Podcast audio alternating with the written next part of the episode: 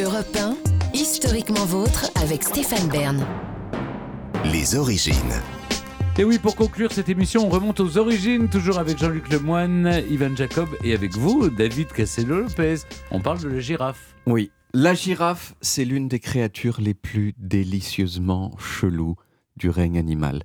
Ce sont des sortes de vaches, mais des vaches hautes de deux étages, avec une peau qui ressemble à du carrelage de cuisine chic, des grands yeux de Marilyn Monroe, et une gigantesque langue toute noire dont elles se servent pour boulotter les petites feuilles haut dans les arbres. Elles ont aussi, euh, bien sûr, les girafes, un cou complètement interminable dont elles se servent pour frapper leurs congénères de façon très très violente. Ça fait un bruit sourd, très impressionnant. Écoutez. Bon, alors c'est pas hyper, hein, c'est pas Non, super là, impressionnant Roland. Garros, là. Mais effectivement, il y a un petit peu comme ça. Ça, c'est vraiment le bruit d'une tête de girafe qui frappe euh, euh, le corps d'une autre girafe. J'adore les girafes à un point très très élevé. Et je me suis intéressé il y a assez longtemps déjà à une question cruciale. cruciale. Depuis quand est-ce que la girafe existe? Ou plutôt, comment la girafe est-elle devenue ce qu'elle est? Alors, vous connaissez la théorie la plus souvent citée, qui vient de Darwin? Non. Darwin, il a dit en gros, à une époque, les girafes, elles avaient des coups beaucoup plus petits, mais certaines d'entre elles avaient un cou un tout petit peu plus long, et donc elles pouvaient atteindre plus de feuilles que les autres. Euh, donc elles ont mieux survécu que les autres, donc elles ont fait plus de bébés que les autres, et leurs bébés, euh, bah, ils avaient un cou plus long aussi, et ainsi de suite, jusqu'à faire les girafes Mm. qu'on connaît aujourd'hui.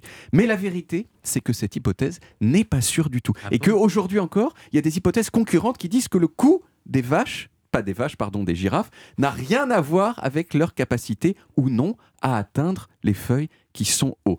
À votre avis, quelle est la principale de ces hypothèses concurrentes? Quelle est l'autre hypothèse? Un quiz animalier. Un quiz J'étais animalier. pas prête. Je Elle sais s'est- pas. Elle s'est coincée quelque part et puis on a tiré. Non, attendez, je vais vous mettre un son que vous avez déjà entendu pour me vous mettre sous la voix. Ah, C'est parce force des se- combats. Exactement. Les girafes mâles, ils se battent, comme je l'ai dit, en se servant de leur long cou comme d'un lasso pour défoncer la face de leurs rivaux sexuels.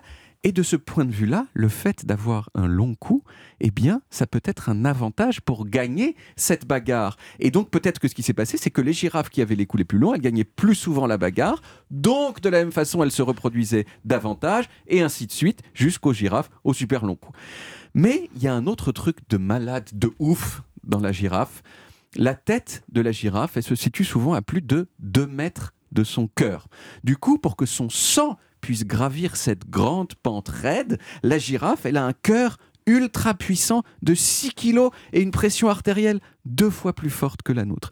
Donc ça, c'est cool, parce que du coup, le sang, il peut arriver dans sa tête, mais il y a un truc qui cloche là. Parce que des fois, la girafe, elle baisse la tête jusqu'au sol pour boire.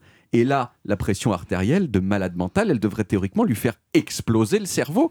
Et ça fait pas du tout exploser son cerveau.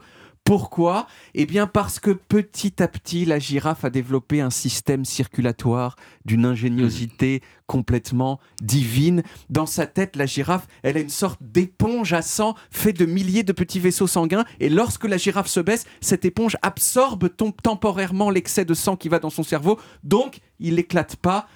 Et deuxièmement, la girafe, elle a des valves qui sont situées dans les veines de son cou. Et quand elle se baisse, eh bien ces valves se ferment, ce qui empêche le sang de redescendre dans sa tête et donc maintient la pression à un niveau acceptable.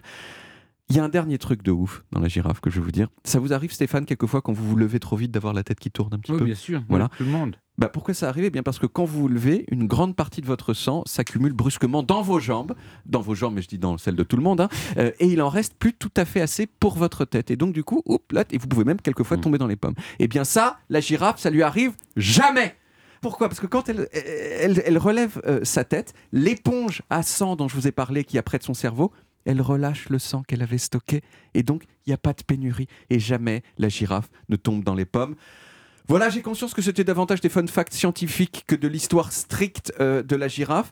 Donc je vais quand même finir sur un fait historique. Est-ce que vous savez quand est-ce que la France a accueilli sa première girafe? Oui, c'est quand euh, on a offert à Charles X euh, le girafa. Mais la fameuse- Exactement Bah oui, Pour la ménagerie royale du château de Versailles. Tout à fait. C'est connu. hein, en- 1826. Oui, c'est ça. 1826, elle a débarqué à Marseille, elle a fait le chemin à pied Mm. jusqu'à Paris Mm. pendant 40 jours et elle est morte en 1845. Merci beaucoup, David. On retrouve les origines en podcast sur toutes les applis audio et en sur YouTube, Dailymotion et sur le site europe1.fr.